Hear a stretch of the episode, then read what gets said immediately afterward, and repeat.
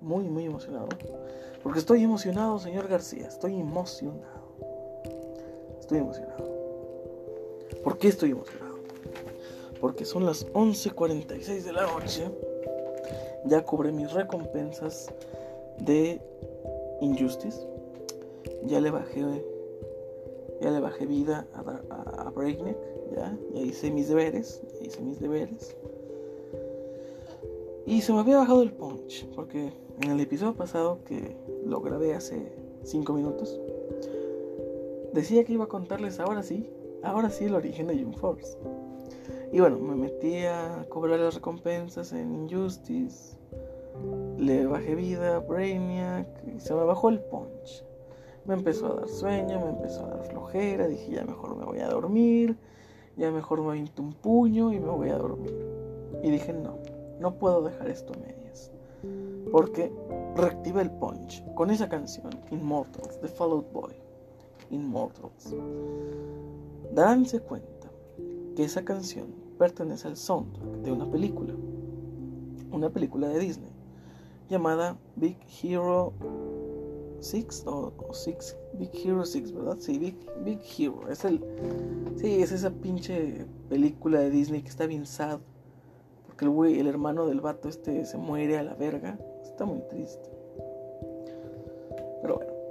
La historia de bueno, sí, de, de Big Hero, de Big Hero, consiste en que este morrito hace una agrupación de héroes jóvenes que tienen trajes especiales, heroicos, ¿no? Y que combaten a un villano que se viste de negro. Señor García, aquí hay algo. Aquí hay algo, doctor García, aquí hay algo, ¿eh? Aquí hay una referencia. Pero bueno. Ay, güey. Tengo un sueño, cabrón. Tengo un sueño de estar a su lado. No, tengo, tengo sueño. Simplemente tengo sueño.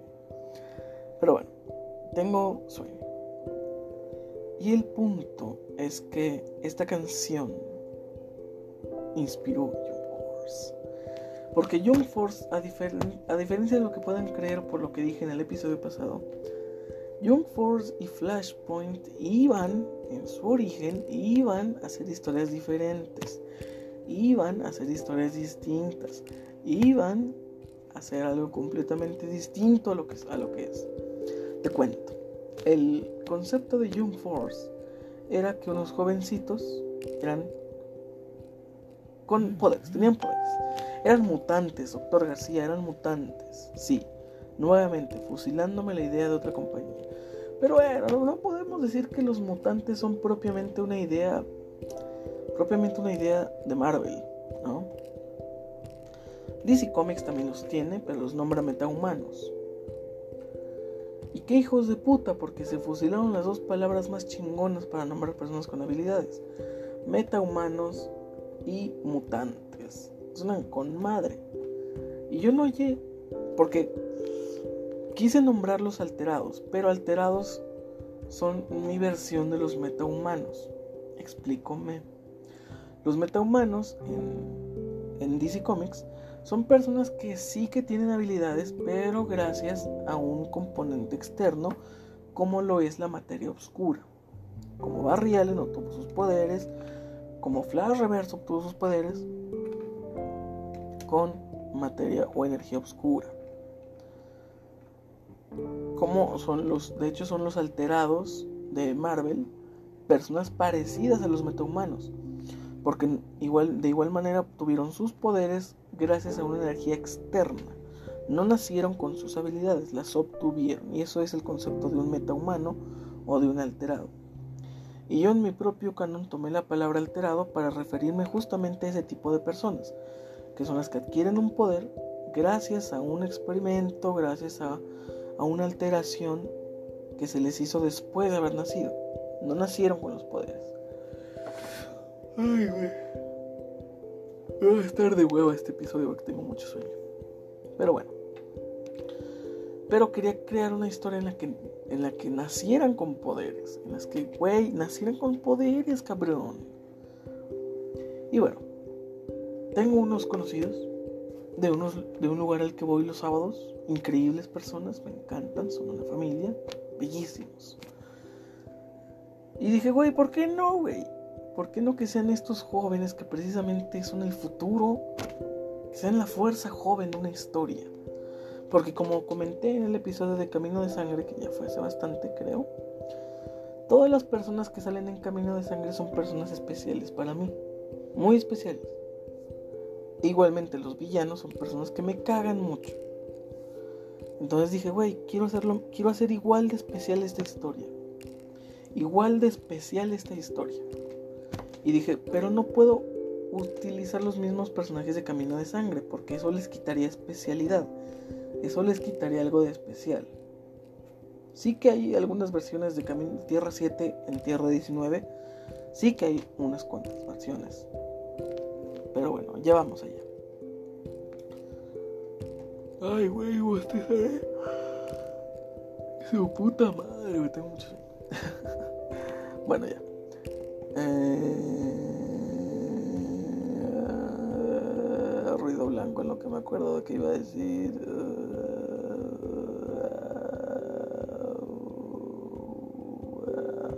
Eh, ya me acordé. No, no es cierto.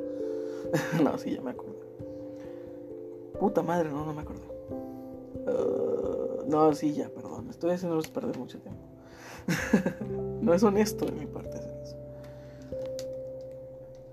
Sí, yo no, no quería utilizar los mismos personajes de, Camino de Sangre porque dije, los, eh, salir en Camino de Sangre los hace muy especiales. Y si los meto otra historia, como que van a perder esa esencia de especial, ¿no? Y dije, tienen que ser personajes nuevos. Que de igual forma sean especiales para mí. Que de igual forma me caigan bien. De que, igual, de, que de igual forma sean personas muy especiales para mí. Y dije, bueno, vamos a utilizar las personas de esta, de, esta familia, ¿no? Porque son geniales. Porque molan y porque me caen bien y porque son la mamada. Dije, vamos a utilizarlos a ellos. Y al principio, Young Force estaba conformado por un velocista, jovencito, un joven, un joven velocista, no como Kid Flash, ya más de unos 15, 14 años, más o menos, velocista. Otro que tendría los poderes del trueno y la tierra como elemento, como tierra control en, en Avatar, más o menos, así. Controla la tierra de esa manera. Y controla los rayos y los truenos como Thor, pero sin martillo. Y este héroe, de hecho, iba a ser llamado elemento. Elemento.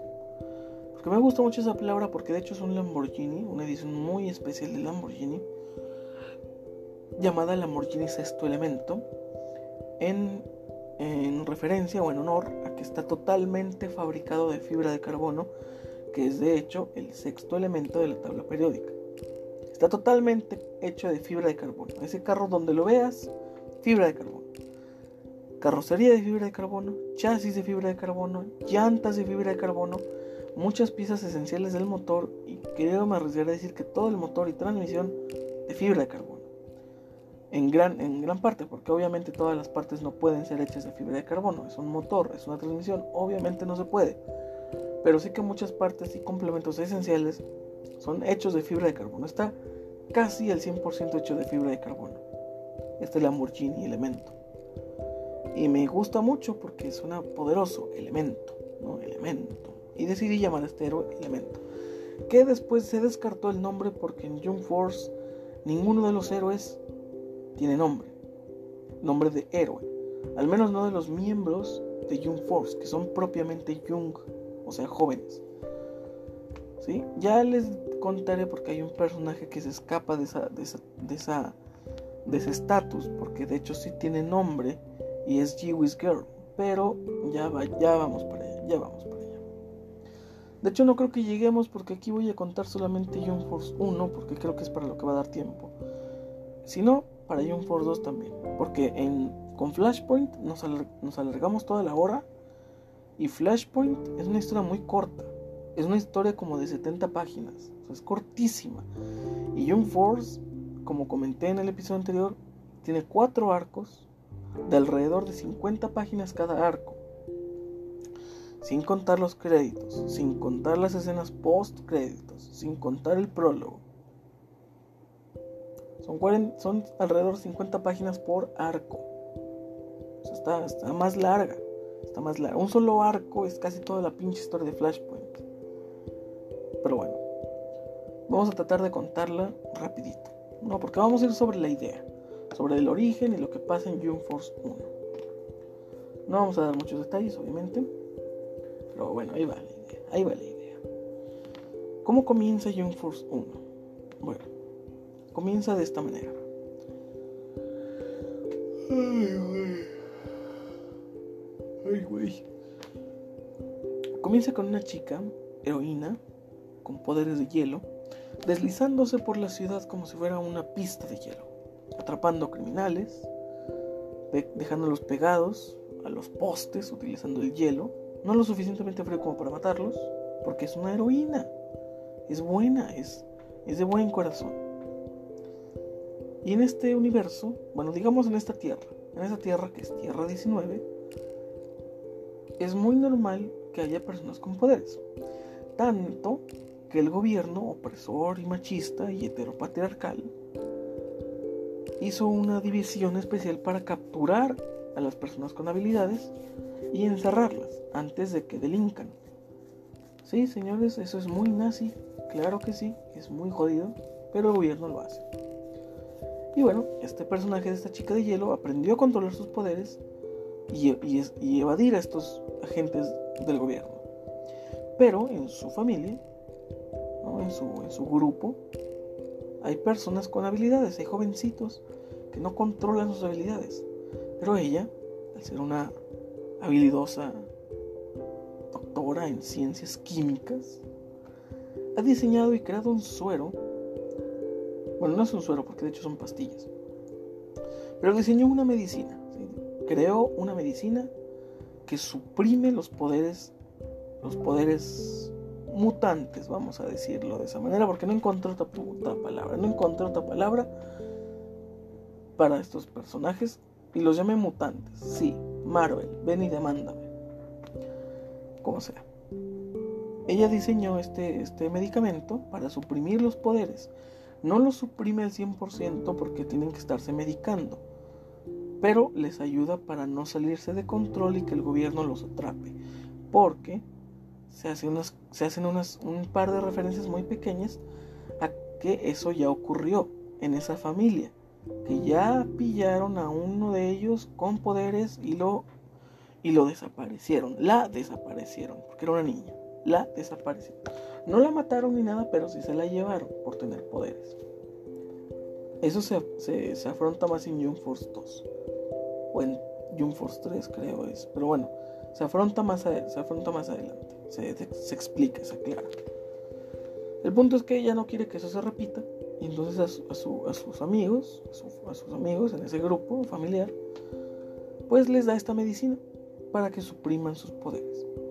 Pero solamente se la da a tres niñas, que es de las que ella sabe que tienen poderes. Hay otros cuantos que tienen poderes, pero ella no sabe, porque sí los han sabido controlar. El caso es que estas tres niñas son muy problemáticas porque se descontrolan bastante. Una tiene el poder de la telequinesia, o sea, levantar cualquier puto objeto con la mente. Y cualquier objeto, cualquier material lo puede controlar con la mente.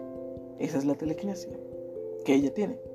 No es nada telepático, no es nada de, no es nada eso, solamente solamente puede manipular la materia a su antojo y así, o sea, como magneto pero con todo. O sea, como, como fue Jean Grey en, en, X-Men, la batalla final, pero sin lo del tema telepático. Solamente la telequinesis, solamente mover cosas con la mente, básicamente. El otro poder de la... Esa es la hermana mayor. La telequinética es la hermana mayor. La de en medio tiene poder de abrir portales a otras realidades con sus manitas. Puede abrir un portal que la lleve a otra dimensión, a otra tierra. Pero lo peligroso de ese poder es que dentro... La teoría que, saco en esta historia es que ella no abre solo un portal, sino que abre un portal a una cuarta realidad, a una cuarta dimensión. Una cuarta dimensión que ya, les diré por qué, les cuento, les voy a contar por qué una cuarta dimensión. Eh, hace muchos años se hizo muy viral y fíjate, hace muchos años cuando no cuando en Facebook no, no se corrían tan, no, creo que no se corrían videos de hecho en Facebook antes y YouTube estaba muy underground, hubo un video de, un hijo de puta que se creó toda una historia de cómo los extraterrestres lo abdujeron. Y el tipo había dicho, esto va para... No, no creo que lo estén escuchando, pero bueno. Unos amigos que saben de esta historia. Porque nosotros nos partíamos de risa viendo este tipo, cómo lo dice tan, con tan convencido, tan real que yo llegué a creer que era real. Digo, después se supo que el güey estaba actuando, que todo era un experimento social. Pero yo en su momento me la creí, señor García, yo me la creí. Entonces, el tipo decía que los extraterrestres lo habían aducido, ¿no? Que habían llegado con un, con un orbe a su casa, con el que lo transportaron, a la cuarta vertical. Así lo dijo él, la cuarta vertical. La cuarta vertical. Y daba mucha risa porque el tipo decía, no, yo me cagué. Yendo ya me cagué. Y ya la próxima vez que volví a ir ya llevé un pañal. Y fue algo que nos hacía partir de risa que dije, wow, este tipo, este tipo es increíble porque si lo está inventando, si está saliendo de su mente, de su ingenio, este tipo es la hostia. Este tipo es un crack contaba cómo lo habían abducido los extraterrestres, cómo el agua era de tres colores, cómo ellos no tenían ni pene ni vagina y que estaban muy bonitos. Los extraterrestres estaban rechulos. Y bueno, decidí tomar esa teoría de la cuarta vertical. Porque dije, güey, está muy cagado, güey, está muy cagado. Esa referencia está muy cagada. Y bueno, esta chica puede abrir portales a la cuarta, a la cuarta vertical o la cuarta dimensión. Es en referencia a, este tipo. El, ¿cómo, ¿Cómo se llamó el video? el, el ahí te encargo, su puta madre, ahí te encargo. Wow, el ahí te encargo, cabrón. Es así se llama el güey. Bueno, el video del güey. Porque decía mucho esa palabra, no, ahí te encargo. O sea, el ahí te encargo, se llamaba el ahí te encargo. Y una, de las partes que más nos daba, risa es que él decía que le habían instalado un chip en el cerebro y que él ya podía hacer llamadas y todo. Y de hecho hay una parte muy cagada, porque en una parte se voltea y dice, me está entrando una llamada, me está entrando una llamada. Y dices, joder, este güey está improvisando, se lo está creando de su mente o el güey de plano está loco. Era algo muy cagado, señores, era algo muy cagado. Nos hizo partir de risa a mis amigos y a mí durante años y todavía. Todavía cada vez que nos decimos una frase épica decimos instalado a huevo, a huevo. Porque el güey decía, el güey que lo entrevista dice, entonces usted tiene un chip. Y el güey dice, instalado, instalado, tiene un chip instalado, huevo instalado. Esa, esa frase, wow, está increíble. Y bueno, de ahí, de ahí es la referencia a que esta chica, la menor, digo la del medio, puede abrir portales a la cuarta dimensión. Y ya poniéndonos serios, la cuarta dimensión, al menos en este canon, es una dimensión en la que fluye toda la energía que mantiene unida la realidad. Como yo en el libro la describo como una como una sucursal de trenes. ¿No? Como una, como una serie de, venas, de arterias que mantienen, por las que fluye mucha energía poderosa y que mantiene unida a la realidad.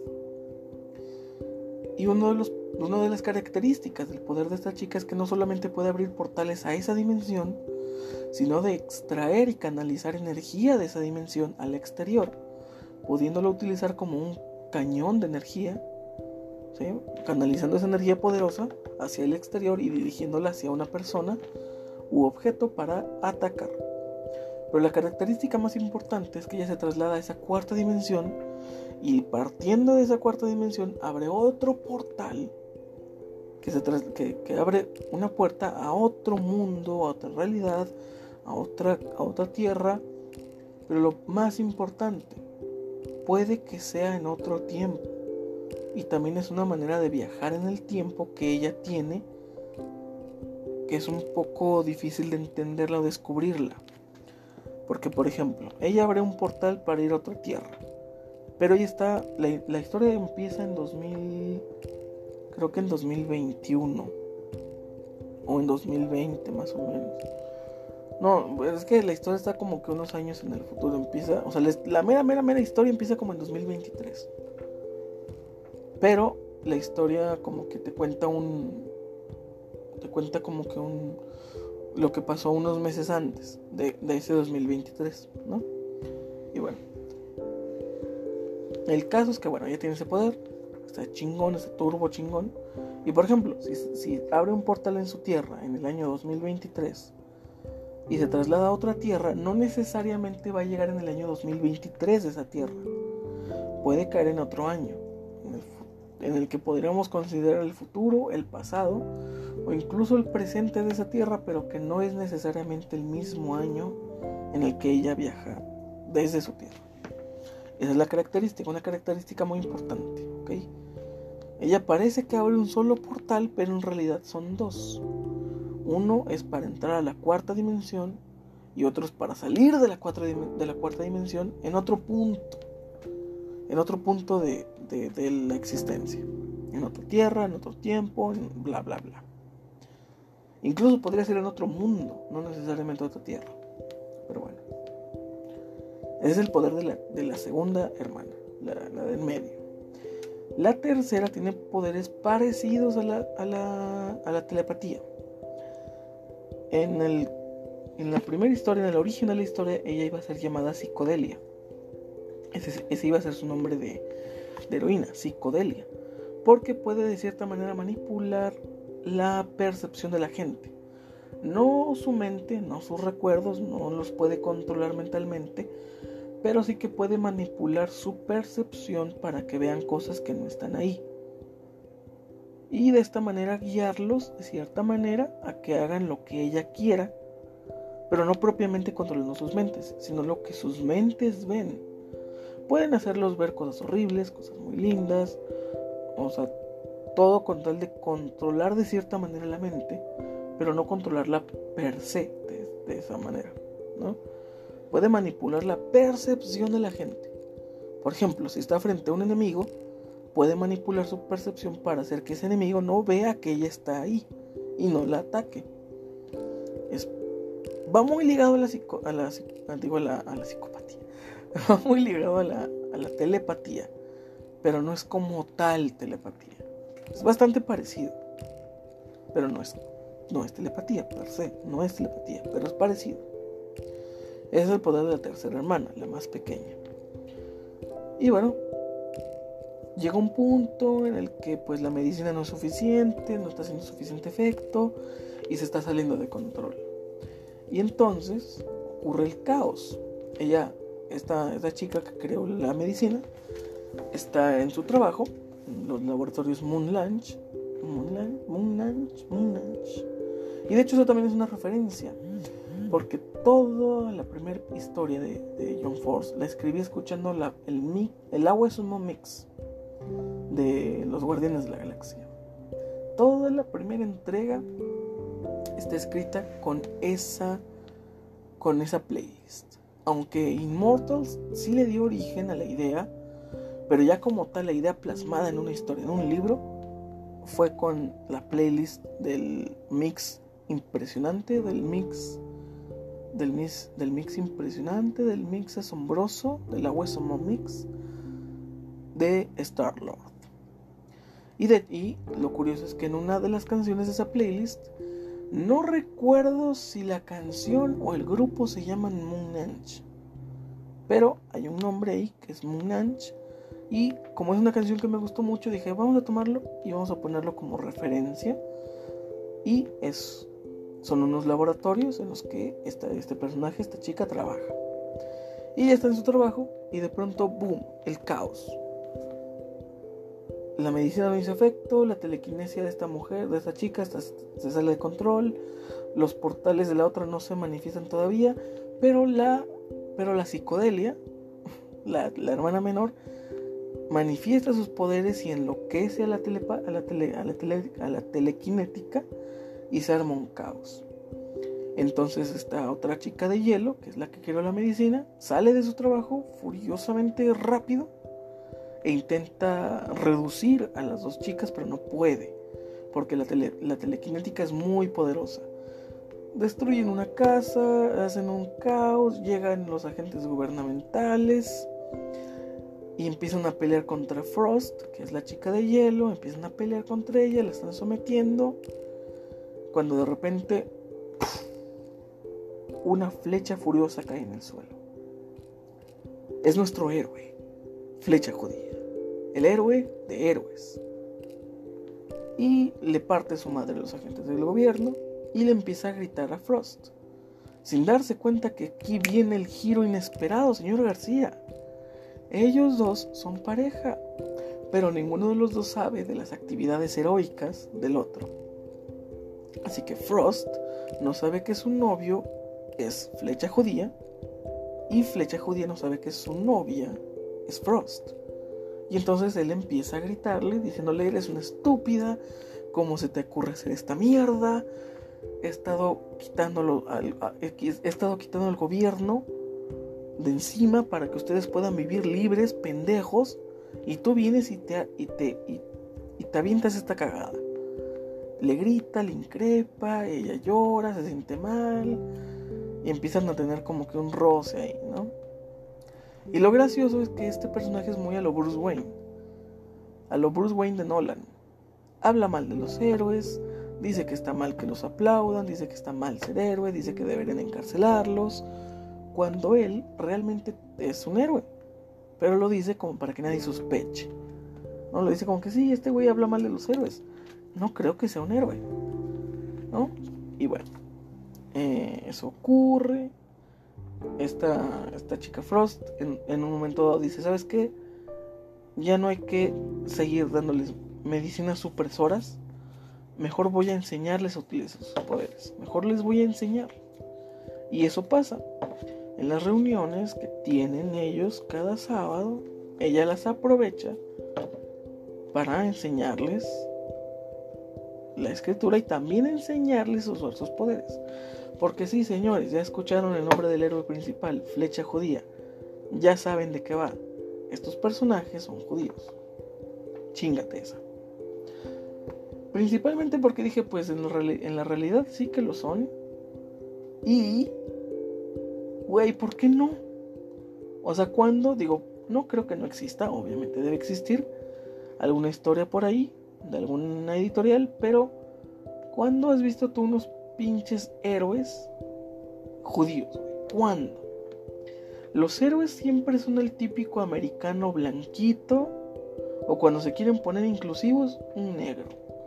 Pero siempre son este típico americano, blanco, rubio, pelirrojo, ojiazul o son un negro incluyentes. ¿Cuándo has visto que alguien diga, güey, güey, héroes judíos, güey. No mames. Tiene que haber héroes judíos, güey. No mames. ¿No? O sea, y yo dije, güey, ¿por qué no? Es una idea que quizás está muy pitera, quizás está muy pendeja, quizás. Pero yo dije, mola y mola bastante. Para mí, tenía sentido. Y bueno, todos estos héroes. Y de hecho es algo muy curioso, porque todos los héroes... Hay unos héroes que tienen nombre pero siempre que son jóvenes no tienen nombre de héroe. Y los que sí tienen es porque no son judíos. Los que sí se ponen un nombre, por ejemplo, en la, segunda entrega salen otros héroes de otra agrupación, pero no son judíos, son cristianos. Y sí tienen nombres. Uno se hace llamar, está bien cagado ese nombre, ríanse porque es para que se rían, Largoman, es un güey que se estira como el señor fantástico. Otro se llama Atlas, que es un güey que se hace gigantesco, como los Nephilim.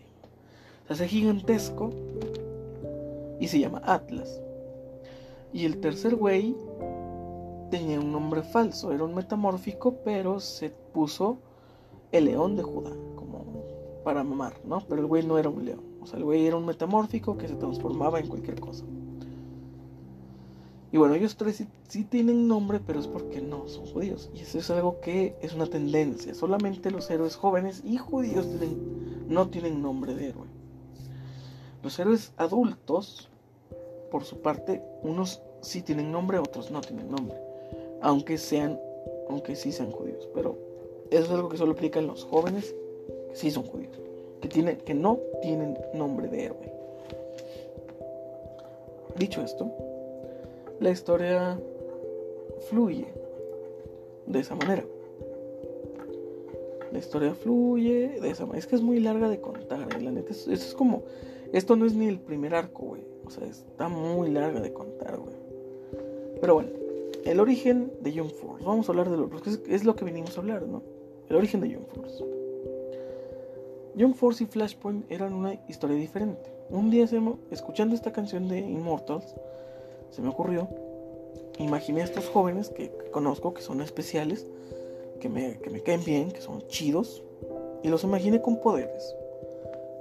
En, el, en la historia plasmada, en la historia que terminé escribiendo, están los principales que son la telequinética, la de los portales, la, la que tiene poderes parecidos a la telepatía, parecidos. El güey que controla los truenos y, los, y la tierra, el güey que, el güey que es velocista, y solo estaban ellos. De hecho, la de los portales no estaba. No, era parte del cast original, por así decirlo. No era parte del cast original. Solamente eran la, la, telequinética y la semitelepática. Y los demás, el velocista, el de la tierra y el, el trueno. Y solo eran ellos. Porque de hecho eran, se supone que eran siete. Ahí te va por qué. Se supone que tenían que ser siete en total, contando a Flecha Judía y a Frost. Vamos a contarlos porque no sé contar.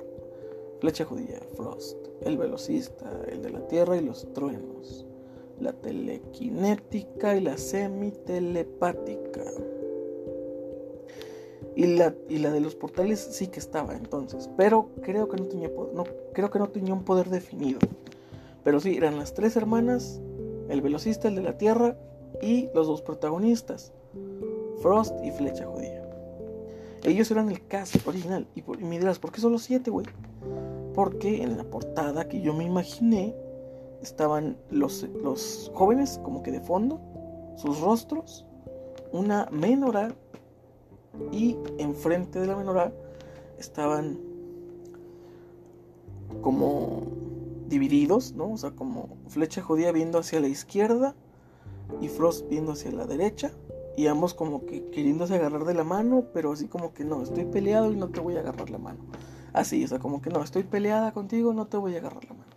Y ese güey de, ah, pues es que ya no podemos estar juntos. En ese, en ese feel, en ese mood, ¿no? en ese ánimo de, de, ah, es que nos estamos separando y por eso nos queremos agarrar las manos, pero no, no nos las agarramos. En ese mood, ¿no? Y esa era la portada que imaginé. Y por eso eran siete, porque representaban una menorá.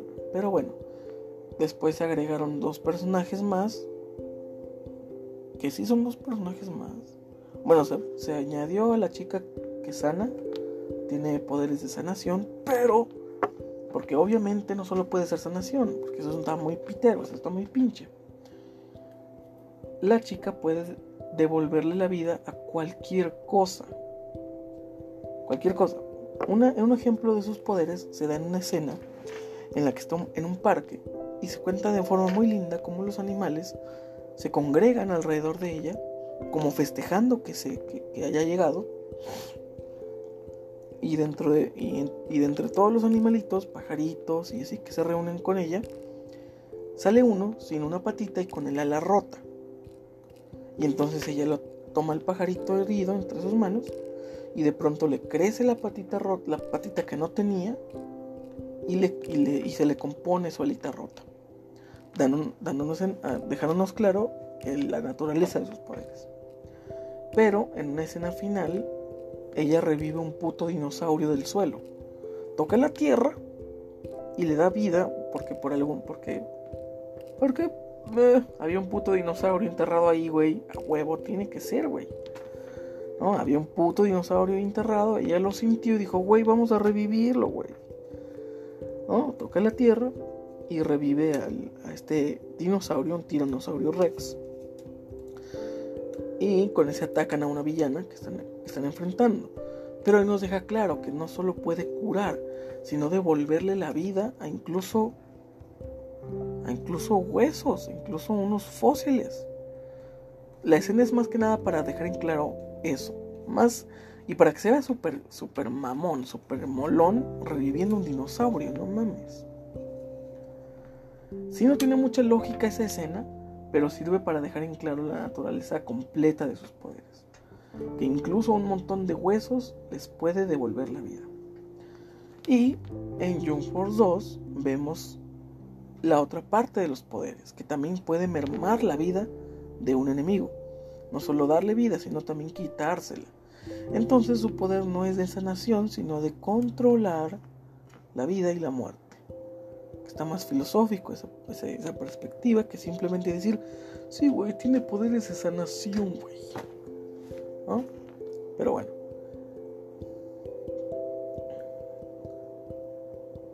Pero bueno, ella era un personaje que ciertamente no estaba planeado. Que no estaba planeado.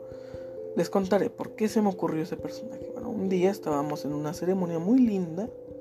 Muy, muy linda. Que de hecho, por eso June Force, bueno, el subtítulo de June Force se titula Los hijos de los mandamientos. Y me dirás, ¿por qué, güey? ¿De dónde sale ese nombre de hijo de los mandamientos? Bueno, porque, de, porque la palabra en inglés, la palabra en hebreo, la frase en hebreo de hijo de los mandamientos, es una ceremonia que se lleva a cabo cuando el jovencito en cuestión tiene la edad suficiente como para estar consciente de los mandamientos y de cómo cumplirlos y de qué es bueno y qué es malo. Se supone que es la edad en la que ya está totalmente consciente y al tanto de lo que está bien y lo que está mal conforme a la, escritura, ¿no? Y esta, es que no me, no me acuerdo muy bien la pronunciación, No me acuerdo muy bien la pronunciación y no lo quiero pronunciar mal. Pero en, hebreo tiene otro. Tiene otro. Pues tiene, obviamente tiene otra pronunciación, pero significa algo muy especial, hijo de los mandamientos. Es una ceremonia muy linda que se da cuando el jovencito o jovencita cumple cierta edad en la que ya es apto para ejercer su propio juicio y hacerse responsable de lo que haga bien o de lo que haga mal. Y precisamente esta edad es a una edad joven. No recuerdo muy bien, pero creo que es entre los 13, entre los 13 y 14 años. O sea, son relativamente jóvenes y es por eso mismo que es el origen del nombre, Young Force, la fuerza joven. Bueno, y tuve la fortuna de asistir a una de estas celebraciones muy lindas, muy significativas, con mucho, mucho, mucho... es una ceremonia muy linda, la verdad, muy, muy hermosa. Y ahí esta chica tenía puesto pues como que como un vestido blanco, bueno, no era un vestido, pero sí eran ropas blancas y era como un vestido pero pero pequeño, o sea, no no no no de ese pequeño, sino no, no ostentoso, como, porque si te digo un vestido vas a pensar un pinche vestido de quinceañera. Y no, o sea, un vestido normal, güey, un pinche vestido casualón, pero blanco. Sí, o sea, no un pinche vestido de novia, güey, no un pinche vestido de 15 años, no. Un vestido normal, güey. Normal. Normal. O sea, no un pinche vestido acá fumado, no. Un vestidito normal, güey. Normal. Pero blanco. Y tenía una especie de no sé si era, como una capita, una capita blanca, que creo que es parte de, la vestimenta, algo así. No sé, pero se veía bonito. Se veía como una capa. Se veía como una capa y yo la vi y dije, tienes que salir en Jump Force. Tú también tienes que salir en Jump Force. Y verla con ese, ese vestido así blanco y la capita, me entró una onda muy de, güey, esto está muy, muy para que tú tengas poderes de curar gente. Y al principio sí que la idea era esa, solamente curar heridas. Pero después como que me fue dando más idea, nuevamente usando uso del alcohol me fui dando ideas, me fui dando de que, güey, que revive un pinche dinosaurio, güey. O sea, esa idea la tuve con unos 3, 4 whiskies encima. Güey, que reviva un pinche dinosaurio. Y después dije, ok, entonces puede revivir. Puede revivir cosas, no solo curar. Puede curar la muerte entonces. Y en Jung Force 2 o 3 creo es cuando se revela que también puede mermar la vida de un, de un enemigo. Y eso fue, son ideas que se me fueron dando. No que estuviera planeado desde el principio. Pero fue, fue gracias a esta, esta linda ceremonia que el personaje de esta chica sanadora tiene lugar en Jump Force. Otro personaje tiene lugar gracias a, a que estuve haciendo un par de encuestas. de esas veces que te le acercas y dices, oye, pregunta random. Si tuvieras un. Si pudieras tener un poder, ¿cuál sería? Y esta chica dio una respuesta increíble. Dijo, ¿sabes qué? A mí me gustaría mucho jugar con la mente de las personas. Y dije, joder, tienes nueve años y ya quieres manipular personas. Típico de una mujer, claro que sí, ¿por qué no? O sí, eres mujer, claro que quieres manipular a la gente. Ok. Y de ahí salió este personaje que ya tiene poderes telepáticos completos, como Dios Padre manda, poderes telepáticos. Es mucho más poderosa que la chica psicodelia, es mucho más poderosa. Sus poderes son increíblemente más, más potentes, porque sí es telepática completamente. Pero ella no sale hasta Young Force 2. El caso es que, bueno, ¿y cómo se relaciona todo esto con, con Flashpoint? Bueno, yo tenía la idea, tenía el concepto, pero ¿qué creen que faltaba? Ya tenía los héroes ya tenía incluso una situación sociopolítica que, era, que era que el gobierno estuviera, estuviera capturando mutantes. Ya tenía una situación, ya tenía un concepto que eran jóvenes judíos y con poderes y heroicos. Ya estaba Flecha Judía, que es un héroe de otras historias, que lo retomé aquí. Y por eso mismo no le di origen. Porque dije, no estoy contando los orígenes de Flecha Judía, estoy contando los orígenes de Young Force. Por eso Frost tampoco tiene como que orígenes, porque se están contando los orígenes de Young Force, no de los dos personajes principales, sino de Young Force. Y es muy curioso porque tanto Flecha Judía como Frost son los personajes principales, pero nunca se cuentan sus orígenes. Digo, sí se van contando a lo largo de la historia, y sí, Flecha Judía tiene mucho, tiene mucho, mucha presencia, tiene mucho protagonismo pero a la vez también se va desarrollando muy bien la historia de cada joven, como que un, viaje en el que se van haciendo fuertes y se van volviendo, volviendo muy, muy heroicos. Es un viaje total. Digo, si bien Jung Force no cuenta los orígenes de cómo pasó todo y todo ese pedo, pero ciertamente creo que nunca deja de ser una historia de orígenes, porque constantemente estos jóvenes y los dos, y los dos principales están creciendo tanto espiritual, emocionalmente, como héroes, como personas, van creciendo y creciendo y van librando batallas contra ellos mismos, principalmente Flecha Judía, combate contra sí mismo, contra su propia maldad, porque aquí va el detalle. Ya tenía todo armado, solo faltaba el villano. ¿Y cuál sería el villano? Y dije, güey, ahí está Dark, papá, tómalo, úsalo gózalo como bien te, como bien te pinches plazca. Ahí está Dark, haz de él lo que tú quieras. Y dijo que. Y de pronto llegó Dark de otra tierra y se cargó a los dos velocistas, que son Danny Quick y Rosie Quick, que de hecho salen en, Flashpoint. En una parte de Flashpoint salen ellos dos como pareja, como pareja de velocistas y pareja sentimental. Y dije, bueno, también vamos a retomarlos. Danny y Rosie Quick. Y bueno, ellos están ahí haciéndole al héroe. Y llega este güey de otra tierra y se los carga a los dos. Los medio mata. Como diciendo, mira, ya llegué, cabrón. Y lo que me gusta mucho de Dark es que tiene frases épicas.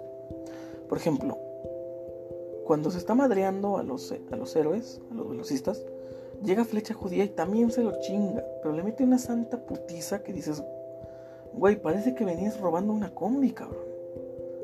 Le mete una putiza de aquellas. Y cuando lo tiene tendido en el suelo y derrotado, le dice: Ve y que ya llegué. Así algo así le dice, muy cabrón, muy cabrón. Es, Dark es muy cabrón. Y siempre tiene frases muy obscuras.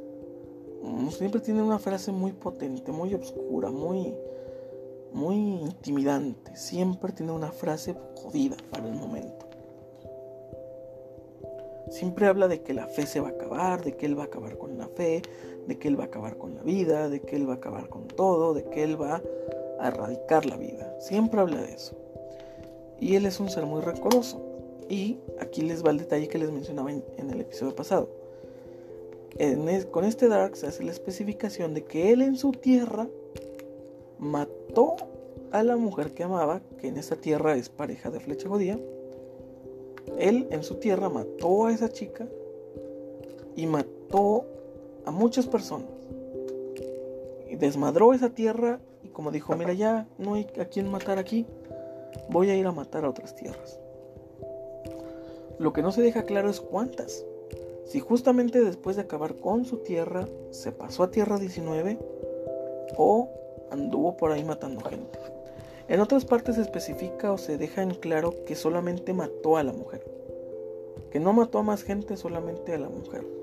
En otras se dice que el güey anduvo por ahí reclutando a todas las versiones de él mismo de otras tierras para volverlos malvados. Y esto da mucho pie a pensar, ¿habrá más de un Dark? Porque el Dark de Jump Force no es el mismo de, de, Flashpoint. Eso siento que se deja muy claro, o se deja entrever, que no es el mismo Dark. Pero a la vez hace referencia quizás a otros Darks, porque en una parte él dice que simplemente solamente mató a la mujer que amaba. Es la única persona a la que asesinó en su tierra. Pero en otras sí se deja entender que mató más gente.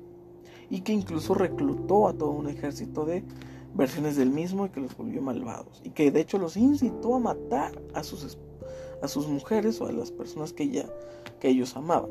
¿no? A la versión de Frost, pero de otras tierras. Que los incitó a matarla para volverlos dark, para volverlos malvados. Y es un rollo con Dark porque, porque bueno, puede, puede que tengan muchas versiones en muchas tierras. Pero bueno, al final mm, lo vencen. Vencen a Dioné, que también es una villana que sale en Camino de Sangre. Y es retomada en, en Force. De hecho, el dinosaurio lo, lo utilizan para vencerla a ella.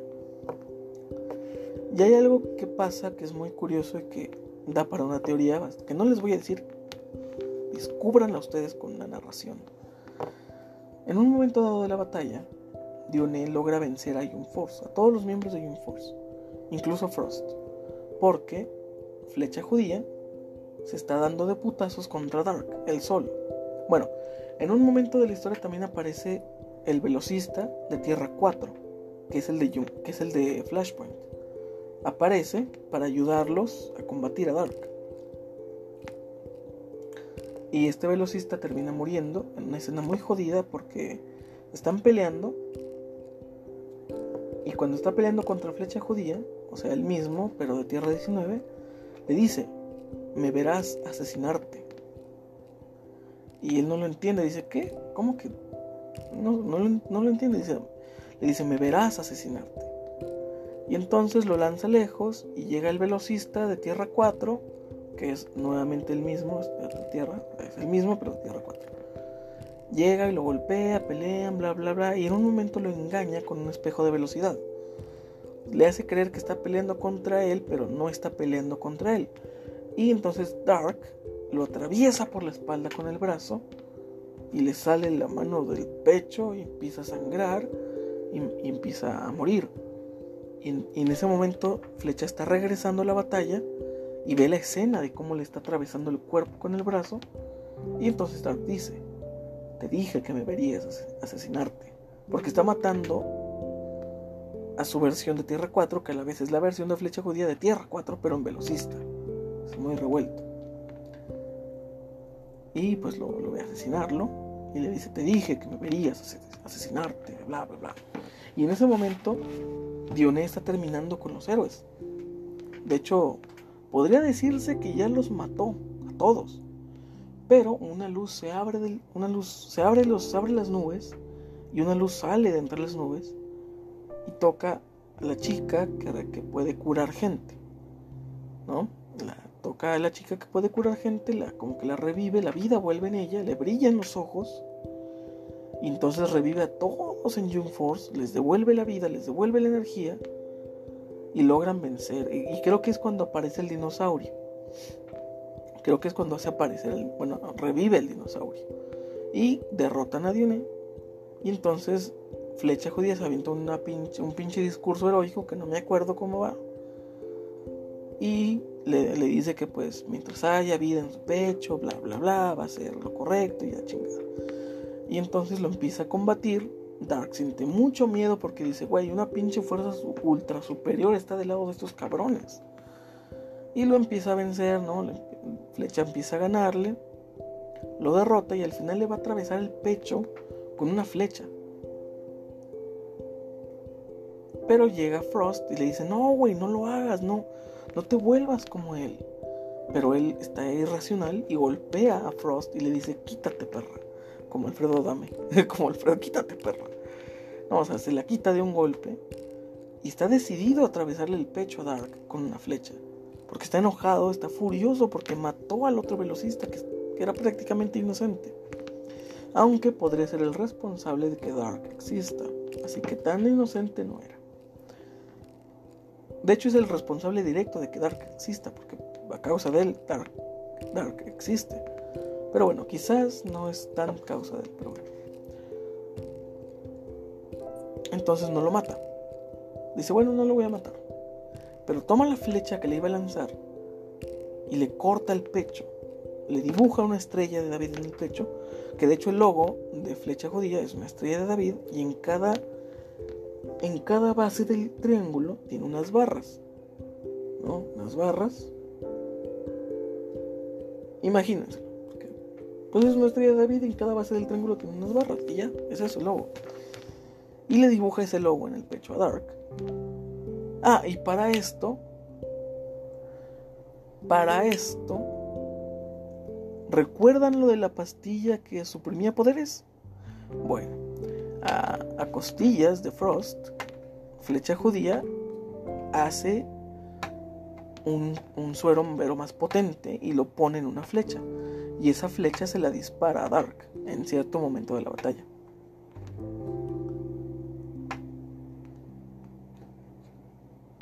Y le quita los poderes. Pero, ah, no, no, no, no. No, esa flecha sí le hacen. Ah, ya, ya me acordé. No, en Jump Force 2 es cuando, cuando vuelve a ser una flecha de esas, pero bueno. En Jump Force 1, en una parte de la historia, ella y Dalia, que Dalia es una inteligencia artificial, Dalia y Frost rehacen o potencian ese, ese, esa pastilla supresora de poderes y la convierten en un suero que quite definitivamente las habilidades como último recurso para vencer a Dark. Frost está muy en desacuerdo con esa idea porque dice, güey, imagínate si esta, si esta pinche arma cae en manos del gobierno, nos van a extinguir a todos. Y no quiero que nos extingan a todos con algo que yo hice. Y explícitamente le dice a Flecha Judía, solamente la vas a usar una vez, güey. Donde te vea, hijo de tu puta madre, que haces otra flecha. Te chingo. ¿No? Chingo, cabrón. Te, carga tu madre, güey.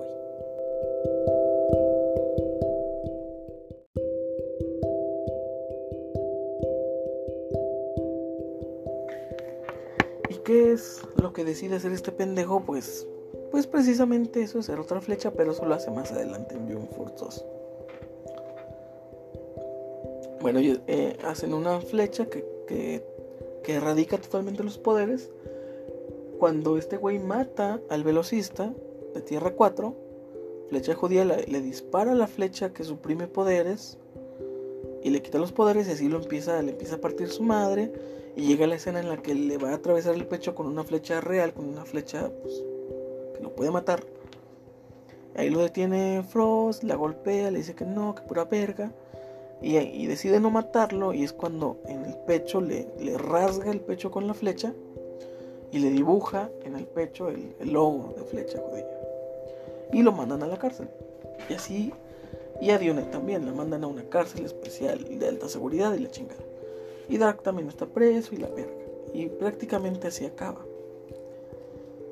Y bueno, prácticamente esa es la idea, esos son los orígenes de Young Force. Está, está, chido, está guay, porque comenzó comenzó con como una idea muy inocente, como así, vamos a jugar a que son héroes. Y yo quería que fueran unos héroes muy nobles, muy especiales. Porque precisamente por eso se llamaban Young Force, la fuerza joven.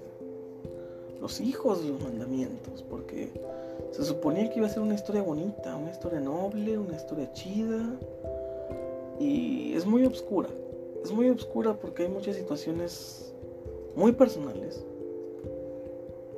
ocurren y que y que está muy jodido porque al final al final pues Frost y Flecha Judía se terminan peleados porque porque llega un punto en la historia en la que ambos descubren que los dos son héroes. Y ella lo toma de una forma de que, ah, mira este pendejo. No me, todo el día hablando mal de los héroes y el pendejo es un héroe. O sea, hijo de su puta madre. Y él lo ve desde la perspectiva de, pues mira, güey, creo que tiene algo de razón. No le tuve la confianza para decirle, güey, soy un héroe, soy flecha judía no le tuvo confianza y ella tampoco le tuvo confianza de decirle, güey, yo soy una heroína. Cállate a la verga con que los héroes no valen madre, porque yo soy una heroína.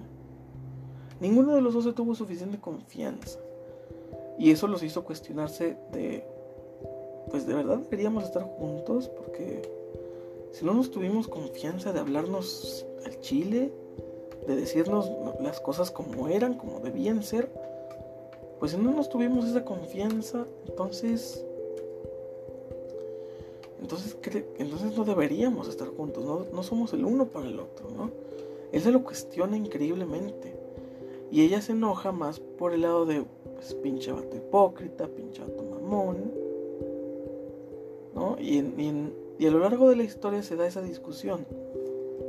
Y, y bueno, ella termina enamor Bueno, podríamos decir, podríamos decir enamorándose, pero termina conociendo otro güey que ella lo salva como dos, tres veces, haciendo mucha referencia a Spider-Man 1 cuando salva a Mary Jane.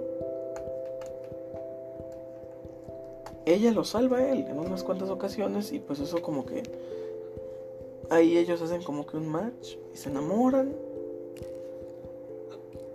Y al final este güey le este güey dice, "No, pues sabes qué? pues creo que hay que terminar. Nunca terminan formalmente, eso sí. Nunca terminan formalmente. Pero, en, al final de la historia, el güey dice: ¿Sabes qué, güey? Pues este güey Dark, pues era yo. Él es de otra tierra, pero era yo. El velocista de Tierra 4 era yo, pero de otra tierra. Y él fue responsable de que Dark existiera. O sea que la maldad existe en, en nosotros hablando de él como, como todos los él que puede existir en el multiverso. Y dice, güey, si ellos tienen esa maldad en, sus interiores, que yo no la tenga, o sea, tengo que saber si es que la tengo, si es que tengo ese, ese lado malvado yo, debo saberlo. Y entonces el güey se pone en un sueño inducido, en un, coma inducido, y con tecnología y, la chingada le pide a Dalia, que es la inteligencia artificial, que investigue, que investigue cuál es el gen o cuál es la, la cosa en su interior que lo hace, que lo hace que le da una tendencia a ser malvado. Y ella le dice, güey, es que esa no es la solución. Si, si, te ausentas de ser héroe, solamente van a pasar cosas malas. No es el momento del que de que te ausentes, la chingada. Y él dice, no, güey, o sea, esto lo tengo que hacer. Tengo que inducirme en, un coma para averiguar qué es lo que está mal conmigo. Y ella es algo que está muy jodido también en la historia, porque está un poquito enfermo. Pero ella, como inteligencia artificial, es que no es tan artificial, ¿sabes? Porque ella tiene una conciencia. En la historia se dice, se cuenta, que Flecha Judía creó a Dalia partiendo de su, de su conciencia, de la conciencia de él mismo. Y su protocolo básicamente son los mandamientos bíblicos. sus protocolos, sus ordenanzas, las cosas que no debe transgredir son, son básicamente los mandamientos. Pero ella, aunada a la conciencia de, flecha judía, llega a la conclusión de cuáles mandamientos sí seguir, cuáles no, cómo interpretarlos, hasta qué punto cumplirlos, hasta qué punto no cumplirlos, y todo un debate, todo un tema con ese, con ese pedo de los mandamientos. Y se vuelve muy independiente, se vuelve una conciencia muy humana y que podría atemorizarnos, porque sería el típico cliché de, ah, mira, es una inteligencia artificial que terminó deduciendo que, que, el ser humano es la enfermedad y que hay que erradicarlos. No, no es ese típico cliché. Pero ella se enamora de Flecha, se enamora de Flecha judía. Y él le dice, ¿sabes qué, güey? Inducirte el sueño no es la solución. Mejor anda conmigo, yo te papacho, yo te quiero, yo te abrazo con mis brazos robóticos y fríos. Te transmito amorcito y ese pedo malvado tuyo se te va a quitar. Y él dice, no, es que no mames, eres un robot, ¿cómo, cómo, cómo, cómo voy a andar contigo? Eres un robot, no mames. Y le dice, sí, güey, o sea, no es tanto pedo. Como que lo convence, lo convence, le intenta convencer y no lo convence. Y al final sí, sí se induce en el sueño y se queda dormidito. Y al final todo el mundo piensa que murió en la batalla. Es como que un rumor, una fake news que empieza a circular de que el güey murió en la batalla contra Dark. Y la, la, entrega, la, parte 1, termina con un cartel en un, en un, edificio con el logo de flecha judía y, solamente, y el cartel dice, lo volveremos a ver. Y ahí como que se va alejando la escena y, ahí termina. Ahí arrancan los créditos. y es bastante bonito porque ese final, ese final se me hace muy lindo porque cuando terminé, yo terminé esa historia en una, bueno, la terminé en una noche, pero, o sea, las últimas, que te gusta? 20 páginas las terminé en una sola noche. Me quedé despierto toda la noche escribiendo la batalla final, escribiendo las escenas finales y todo eso, pero... Y cuando estaba amaneciendo, escuché una canción de una película que es puro piano, no es con voz, no es, es puro piano. Y es, está, tiene un nombre muy largo, pero es el tema principal de la película Amelie, o Amelie, o simplemente Amelie. Es un film, creo que italiano, por ahí un pinche film acá que, que dicen los mamadores que saben de inglés, digo que saben de cine. Yo estaba buscando canciones inspiradoras, así literal lo puse en, YouTube, canciones inspiradoras. Y en un, como una, como una lista de reproducción, salía esa, salía Amelie. Y yo vi la portada y me sonó, porque dije, oye, esa es una película, ¿no? Me sonó como que nunca la he visto, nunca he visto esa película. Pero sí, sí que conozco la portada de la película, así que sí, sí, sí que la conozco. Nunca la he visto, pero sí la identifico. Y dije, mira, pues es, es, es la canción, es el soundtrack de una película. Vamos a ver qué tal está. Y la puse y te digo, es puro piano, pero está muy tranquila. Está muy bonita, está muy relajada. Y la escuché toda la noche, bueno, no toda la noche, pero sí la escuché cuando empezó a amanecer. Y la escena combinada con la canción, combinada con el amanecer, me hizo sentir una paz tan tranquilizadora que era deprimente. ¿Sabes? Una paz tan increíble, tan poderosa, que te arranca todo sentimiento y te hace sentir frío y te hace sentir sin emociones y después te hace sentir triste. Así me sentía cuando terminaba de leer Force 1, con ese final, con el cartel diciendo lo volveremos a ver. La canción, el amanecer, el sentimiento era un feeling muy increíble. Y esa canción me gusta bastante porque me recuerda a un amanecer en el que yo estaba jodidamente cansado, tenía como unos 7 whiskies encima, estaba muy cansado, tenía mucho sueño, pero ya había terminado de, escribir y de leer June Force. Porque no solamente lo terminé de escribir, me lo aventé en una noche a leerlo también. A leerlo, a corregirlo, a, analizarlo también, analizar alguna cosa que se pudiera agregar y ese tipo de cosas. Y, y ver cómo acababa de esa manera, pues me encantó. O sea, me encantó. O sea, combinado con la canción, con el amanecer, con el feeling, fue increíble y muy triste a la vez. Porque, porque al final en la cruzada heroica, el único que salió perdiendo fue él. Si, te si nos ponemos a ver esta, esta, entre comillas, breve explicación o breve, o breve, que te lo estoy contando muy por encima, el único que sale perdiendo es él. Porque los héroes no pierden, los Young Force no pierde, porque ninguno de ellos se muere y logran ganarle al mal. Frost, por otro lado, se consigue otro novio y él y él termina siendo el que pierde. Él pierde mucho. Pierde la mujer que ama, pierde su tranquilidad, pierde la confianza en sí mismo. Pierde mucho, a decir verdad. Y es muy triste porque después en Young Force 2 se cuenta un poco de los orígenes, de que él, él estuvo enfrescado en una gran batalla contra un grupo de villanos. Y este grupo de villanos hizo un desmadre y terminó matando a los héroes y matando a los villanos mismos. Un personaje que aparece en Young Force 2. Y en Young Force 3 también caga mucho el palo. De hecho aparece propiamente en Young Force 3, creo. En Young Force 2 nada más como que se le da origen a ese villano, pero aparece propiamente en Young Force 3. bueno, es muy triste porque sí, Flecha Judía termina perdiendo mucho. Como dije, pierde su novia, pierde su estabilidad mental, emocional, pierde la confianza en sí mismo, empieza a creer que él es un peligro porque puede volverse malvado. Todo un pedo, todo un tema. Y bueno, Jump Force 2 está más cabrón, que salen nuevos villanos, reaparece Dark, es un, es un tema muy grande. Pero bueno, quizás contemos Jump Force 2, porque está chido.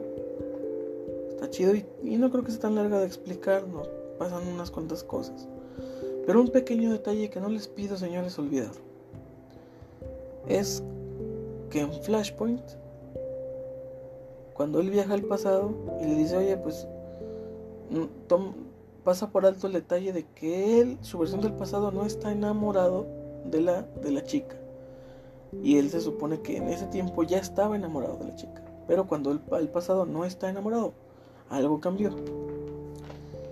Y otra escena que es, de hecho, se cuenta una mini historia en June Force, que son las que, son las historias de futuros inenarrables, cuando la hermana de en medio empieza a controlar sus poderes, por accidente viaja entre tierras.